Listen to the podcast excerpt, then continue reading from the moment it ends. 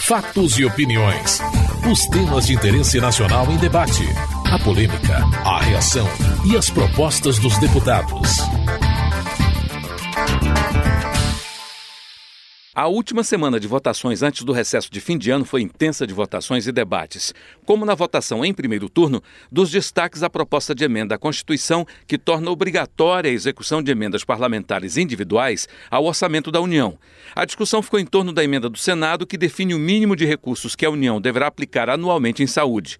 Para Ronaldo Caiado, do Democratas de Goiás, a proposta que veio do Senado mata a saúde. O que nós não podemos admitir o que é inaceitável, indefensável por todos os senhores e senhoras deputados, é ouvir que o Senado incluiu um texto que é exatamente um texto que mata a saúde da população brasileira, que inviabiliza toda a área de saúde no país que acaba de fechar as santas casas, os hospitais filantrópicos, que aumenta a lista de número de pessoas que vão morrer por falta de UTIs, de leitos, que inviabiliza o SUS no país,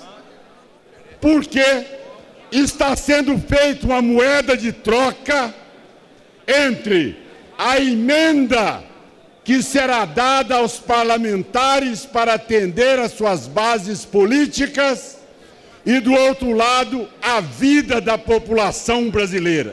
Por que, que se nós, neste momento, votamos não ao destaque, em nada nós vamos comprometer o orçamento impositivo, mas nós estaremos tirando de lá uma penalização que será feita a milhões de brasileiros que não tem hoje como serem tratados. O que essa PEC propõe é algo afrontoso, desumano. Ciba Machado, do PT do Acre, cobra o apoio do Democratas à proposta que veio do Senado. Nós não podíamos fazer aqui, à luz do deputado Peronde, uma comparação de números de parlamentares. O colégio do Senado com o colégio da Câmara. A decisão não é individual, a decisão é coletiva. Então o Senado, pelo que me consta, por unanimidade, votou neste texto. Se é uma vontade do Senado, é uma vontade de todas as bancadas que estão lá, inclusive do DEM. E vem de lá uma proposta de texto complementar uma PEC que Vossa Excelência, senhor presidente, é um lutador que se tem a imposição sobre recurso das emendas parlamentares, tratando de um capítulo também que vai falar sobre o financiamento da saúde a posteriori este assunto e se coloca 15% para o financiamento da saúde do que diz respeito às receitas líquidas da União para cinco anos, à luz do que foi o PNE, que tratou de 10% em 10 anos. Então, nós estamos dando os passos. O ideal seria ter o triplo disso. Nós estamos caminhando naquilo que pode, naquilo que é possível, no equilíbrio fiscal do país, na capacidade de receita e seus investimentos. Para a mandeta do Democratas do Mato Grosso do Sul, aprovar a proposta do Senado é eutanásia. O que está em votação aqui é: querem as suas emendas? Querem os seus interesses pessoais? Então, prejudiquem, então assassinem, como bem colocou o nobre deputado Caiado. Façam uma eutanásia, deixe morrer façam aqueles que votarem por esse texto do Senado a manobra de Pilatos. Lavem as suas mãos. Digam que isso não lhes diz respeito. Se escondam atrás de um voto vergonhoso no apagar das luzes dessa legislatura. E enterrem num texto constitucional 14,75% das receitas correntes líquidas para a saúde, contrariando 3 milhões de assinaturas que entraram nesta casa com o projeto de iniciativa popular. Virem as costas para os conselhos municipais de saúde, virem as costas para a sociedade e votem com os interesses menores, mais mesquinhos. Para Marcos Pestana, do PSDB de Minas Gerais, atrelar emendas ao financiamento da saúde é chantagem. O caminho para aprovar o verdadeiro financiamento que nós queremos é libertar o Congresso Nacional da chantagem de emendas. Se nós não dermos esse passo, fortalecendo a autonomia do Congresso, aí é que nunca, nunca nós teremos a regulamentação da emenda 29, fixando patamares compatíveis com o movimento Saúde mais 10, que nós colhemos em Minas Gerais 700 mil assinaturas. Não me venham com essa. Não me empurrem para nenhuma bancada de eutanásia, não. Vamos discutir sem sectarismo. Nós temos que criar as condições políticas.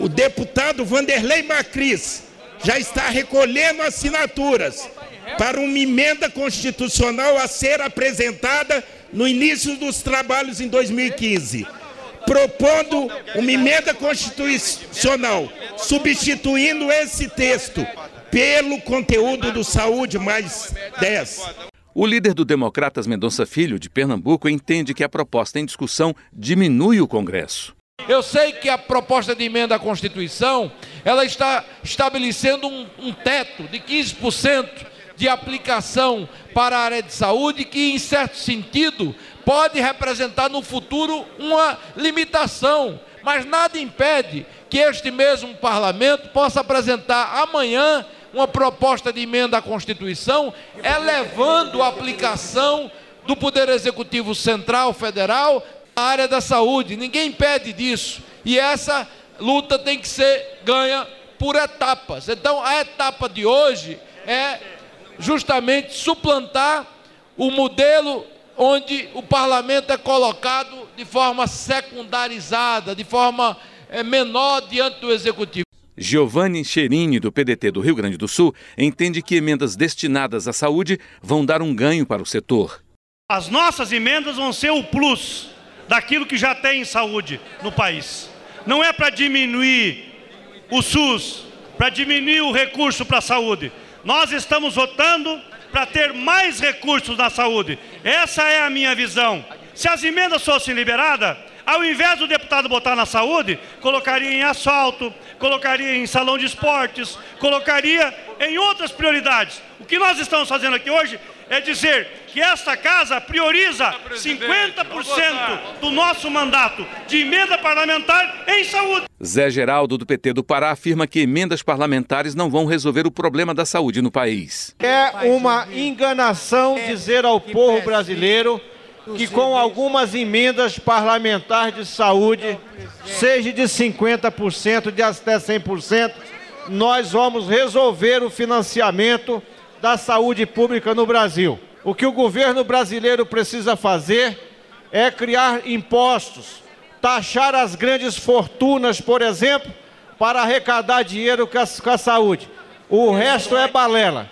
O povo brasileiro tem que entender que não é alguns recursos de deputados federais ou senadores de emenda parlamentar que vai resolver o financiamento da saúde pública no Brasil. Do mais, temos que combater cada vez mais a corrupção nos desvios de dinheiro por esse Brasil afora, que faz falta todos os dias, todos os meses e todos os anos para proporcionar uma melhor saúde pública ao povo brasileiro. O líder do governo, Henrique Fontana, do PT do Rio Grande do Sul, pediu apoio para a destinação de recursos para a saúde por emendas parlamentares. É um consenso entre todos nós neste plenário que a saúde pública do nosso país precisa de mais recursos, precisa de novos recursos para ampliar esta que é uma das maiores conquistas, se não a maior do povo brasileiro, que é o Sistema Único de Saúde nós temos uma diferença importante com a oposição, porque até hoje nós dizemos, presidente, que a CPMF faz falta à saúde pública do Brasil. O Brasil precisava manter aqueles 40 bilhões de recursos que foram retirados para gerar um impasse de falta de recursos no Sistema Único de Saúde à época sob a liderança da oposição, democratas, PSDB e outros partidos. Agora estamos votando nesta PEC uma ampliação real de recursos para a saúde. É verdade que a ampliação ainda é insuficiente e que nós devemos perseguir ainda mais. E isto continuaremos a fazer. Mas o governo tem a responsabilidade de manter o acordo feito no Senado.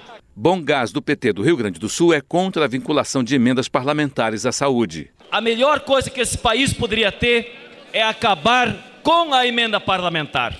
Nós fomos eleitos para debater orçamento para todas as áreas essenciais do desenvolvimento, da educação, da saúde, da infraestrutura. Não cabe ao parlamentar que foi eleito para legislar ser executor. Não cabe, não é nossa função. Portanto, o debate, o nosso voto nesse momento da abstenção é para chegarmos, deputado Pedro Guzai, no momento onde se extingue definitivamente o processo do parlamentar indicar emenda. Isso cabe a um debate que o executivo precisa fazer com a população. Paulo Rubens Santiago, do PDT de Pernambuco, disse que a proposta contida no orçamento impositivo é uma arapuca.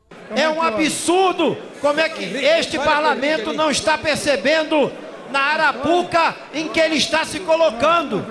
A única impositividade aqui, pelo parágrafo 17, é a da meta do superávit fiscal. A qualquer momento, essa presidente. meta pode não ser atingida. E aí, senhor presidente, com, com todo respeito ao empenho que Vossa Excelência demonstrou, o orçamento impositivo vai para a quinta prioridade. Está escrito aqui, a meta fiscal é que passa a ser impositiva. Portanto, não dá para votar assim, comprometendo o financiamento o orçamento positivo constará no texto constitucional. A definição do mínimo de recursos que a União deverá aplicar anualmente em saúde ficou mantida na proposta do orçamento impositivo, que foi aprovada em primeiro turno, mas não houve acordo para a votação da proposta em segundo turno, que ficou para depois. Os deputados Ronaldo Caiado e Ivan Valente não concordaram com a votação antes do prazo de cinco sessões, como prevê a regra.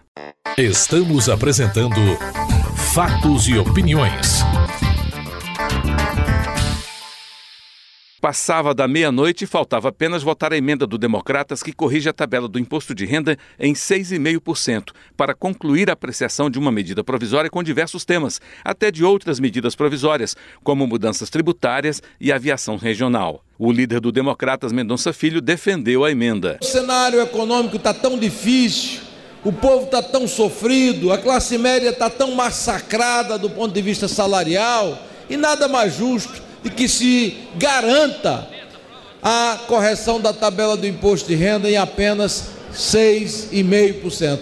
É a inflação praticamente desse ano. Há quem diga que ela vai superar o teto da meta em mais de 6,5%. Então, é uma coisa simples é uma coisa objetiva, é uma coisa que não tem demagogia, é uma coisa que corrige apenas e devolve parte do poder aquisitivo que foi, infelizmente, retirado pelo acúmulo de inflação ao longo dos mandatos do Partido dos Trabalhadores. O líder do governo, Henrique Fontana, apela à base de apoio ao governo para derrotar a emenda. Alterar a tabela do imposto de renda pode ser um desejo legítimo do parlamento. Mas é evidente que nós temos que fazer uma ampla negociação. Nós acabamos de votar uma alteração da LDO que foi criticada por muitos, inclusive pela oposição, que reivindica cuidados melhores com o equilíbrio orçamentário nosso. O volume de desonerações que aconteceram durante o ano passado por necessidade de incentivar a economia nos levou a esta opção. O governo está pronto para debater com todas as bancadas, mas quer pedir ao plenário que não apoie, neste momento, uma emenda com esse teor.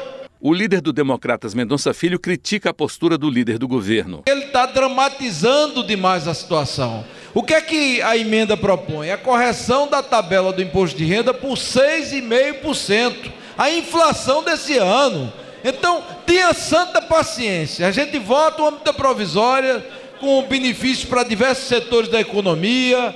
Aqui se acusa Jabuti para um lado, Jabuti para o outro, e tudo fica tranquilo. Quando se fala em oferecer a correção da tabela do imposto de renda para a classe média brasileira massacrada, sacrificada, com um salário achatado, com uma renda corroída pela inflação, aí vem esse drama todo do Partido dos Trabalhadores. O líder do governo, Henrique Fontana, acenou com uma negociação após a derrota da emenda. Um apelo ainda maior para os partidos, faço a todos, mas especialmente aos partidos da base que sustentam o nosso governo. Vamos sim negociar, vamos encontrar alternativa, mas não é possível aprovar uma alteração no imposto de renda desta magnitude numa emenda, uma medida provisória. E a uma hora da manhã. A proposta começa a receber apoio de partidos aliados ao governo que teme a derrota. Os apelos para que a votação seja concluída prosseguem. Vanderlei Macris, do PSDB de São Paulo, pede a aprovação da correção da tabela do imposto de renda. A hora que precisa desonerar o bolso do trabalhador, da classe média brasileira, para atualizar uma, uma, uma proposta, senhor presidente, que a presidente Dilma fez em campanha, assumiu um compromisso público de atualização da tabela de imposto de renda. Foi a televisão, senhor presidente, foi a televisão editou a medida provisória e aqui essa medida provisória caducou. Ou seja, o governo não se preocupou em, em manter a palavra da presidente Dilma. Quando o parlamento brasileiro diz, olha, nós vamos atualizar a proposta, a, a tabela de imposto de renda, aí o líder do governo ainda vai para o Senado. Presidente. Esperidião Amin, do PP de Santa Catarina, faz nova proposta. Eu tenho uma contraproposta que também é honesta. Aprova-se, porque a maioria quer aprovar a emenda, e faz-se a mesa de negociação nos vários, nos vários passos que ainda daremos. Senado, veto, debate sobre o veto. Vai ter muito tempo para negociar. O líder do PSOL, Ivan Valente de São Paulo, cobrou do governo isonomia na desoneração. Essa foi a última emenda. A emenda do imposto de renda que vai atingir o setor assalariado, da classe média remediada e do trabalhador. Quando nós desoneramos todos os outros setores, ninguém levantou que era um grande problema. Quando se trata de distribuir renda para trabalhador, tem um grande problema de ajuste fiscal. Ora, a desoneração toda que foi para esses setores todos não estão computados. Não é possível, presidente. Nós temos que votar essa questão e vamos verificar. O líder do PSC, André Moura, de Sergipe, também quer a aprovação da emenda do Democratas. Nós do PSC, por exemplo, nós não vamos mudar a nossa orientação. Vamos permanecer sim, mesmo porque já foi uma bandeira que nós defendemos durante toda a campanha eleitoral, até mesmo que o trabalhador que ganhasse até 5 mil reais em um possível governo do PSC tivesse isenção de imposto de renda. E não é justo que o índice de inflação foi de 6,5 e que esse reajuste também não seja de 6,5. A votação nominal é realizada, mas a obstrução de partidos aliados impediu o alcance do número mínimo de deputados para que a votação valesse. Sem número, a sessão foi encerrada, mas a emenda foi votada no dia seguinte e, com apoio do PT, foi aprovada. Agora vai ao Senado. Você está ouvindo Fatos e Opiniões. Deputados votavam aumentos dos salários dos ministros do Supremo Tribunal Federal, dos parlamentares, procurador-geral, presidente e vice-presidente da República, mas não incluíram a Defensoria Pública, o que quase inviabilizou as votações. Miro Teixeira, do PROS do Rio de Janeiro, defendeu a inclusão na pauta do aumento de salários para a Defensoria Pública. Se nós chegarmos ao último item da pauta, não haverá chance de trazer de volta esse projeto. Eu penso que talvez valesse a pena, então, parar um pouco, deixa os parlamentares falarem, para que se decida sobre o item 5. Porque, por um lado, é, se tem a magistratura, por outro lado, o Ministério Público e os defensores. E os defensores? A população vai à justiça pelos defensores públicos. Assim se organiza o devido processo legal. Já é tímido já é tímido o que está se dando aqui. A Defensoria Pública tem até uma proposta da própria Associação Nacional dos Defensores Públicos Federais para que no início da legislatura nós iniciemos nós iniciamos uma negociação para dar paridade de armas aos que acusam e aos que defendem. Nilson Leitão, do PSDB do Mato Grosso, ameaçou pedir votação nominal. Em nome do PSDB, que se o item 5 não Já puder sei, entrar deputado. na pauta, nós pediremos Deputado, verificação de deputado. quórum. Já Silvio Costa, do PSC de Pernambuco, ameaçou pedir votação nominal se a proposta fosse incluída na pauta. Nós não podemos tratar iguais de forma desigual. Existe um entendimento aqui entre a maioria dos líderes que esse projeto da defensoria ele não seria votado. É importante que os líderes aprendam a honrar os seus compromissos. Ficam quatro ou cinco pessoas fazendo lobby, que é legítimo lobby. Eu sou a favor da regulamentação do lobby. E aí chega no plenário e muda a compreensão. Então quero dizer a Vossa Excelência, para finalizar, que se colocar a defensoria, eu também vou me associar ao PSDB e peço votação nominal. Vieira da Cunha, do PDT do Rio Grande do Sul, chamou a atenção para o trabalho da Defensoria Pública. Este é o órgão a que o legislador constituinte conferiu a tarefa de atender os chamados hipossuficientes. Portanto, nós estamos aqui tratando da qualidade de atendimento dos pobres deste país, que é a imensa maioria da nação que não consegue pagar os honorários de um escritório privado de advocacia. Esses cidadãos e essas cidadã- cidadãs, os desvalidos, têm direito de ter uma assistência jurídica qualificada, e ela só será possível com a defensoria pública estruturada. Vale dizer, com integrantes da carreira valorizados, dignamente remunerados. E é disso de que, que se trata este projeto. O líder do governo, Henrique Fontana, se posicionou contra a votação da proposta. Os defensores públicos, eles fazem parte deste conjunto legítimo de pressões. Inclusive, participaram recentemente, não tão recentemente, mas de um acordo salarial que melhorou a remuneração da Defensoria Pública.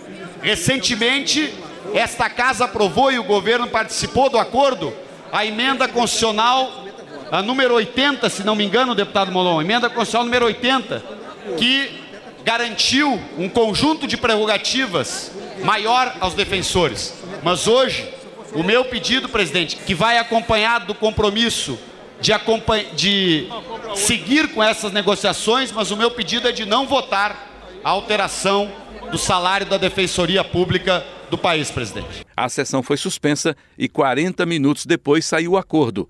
A urgência foi aprovada e o projeto será votado no início do ano que vem. Você acabou de ouvir Fatos e Opiniões, uma produção da TV Câmara.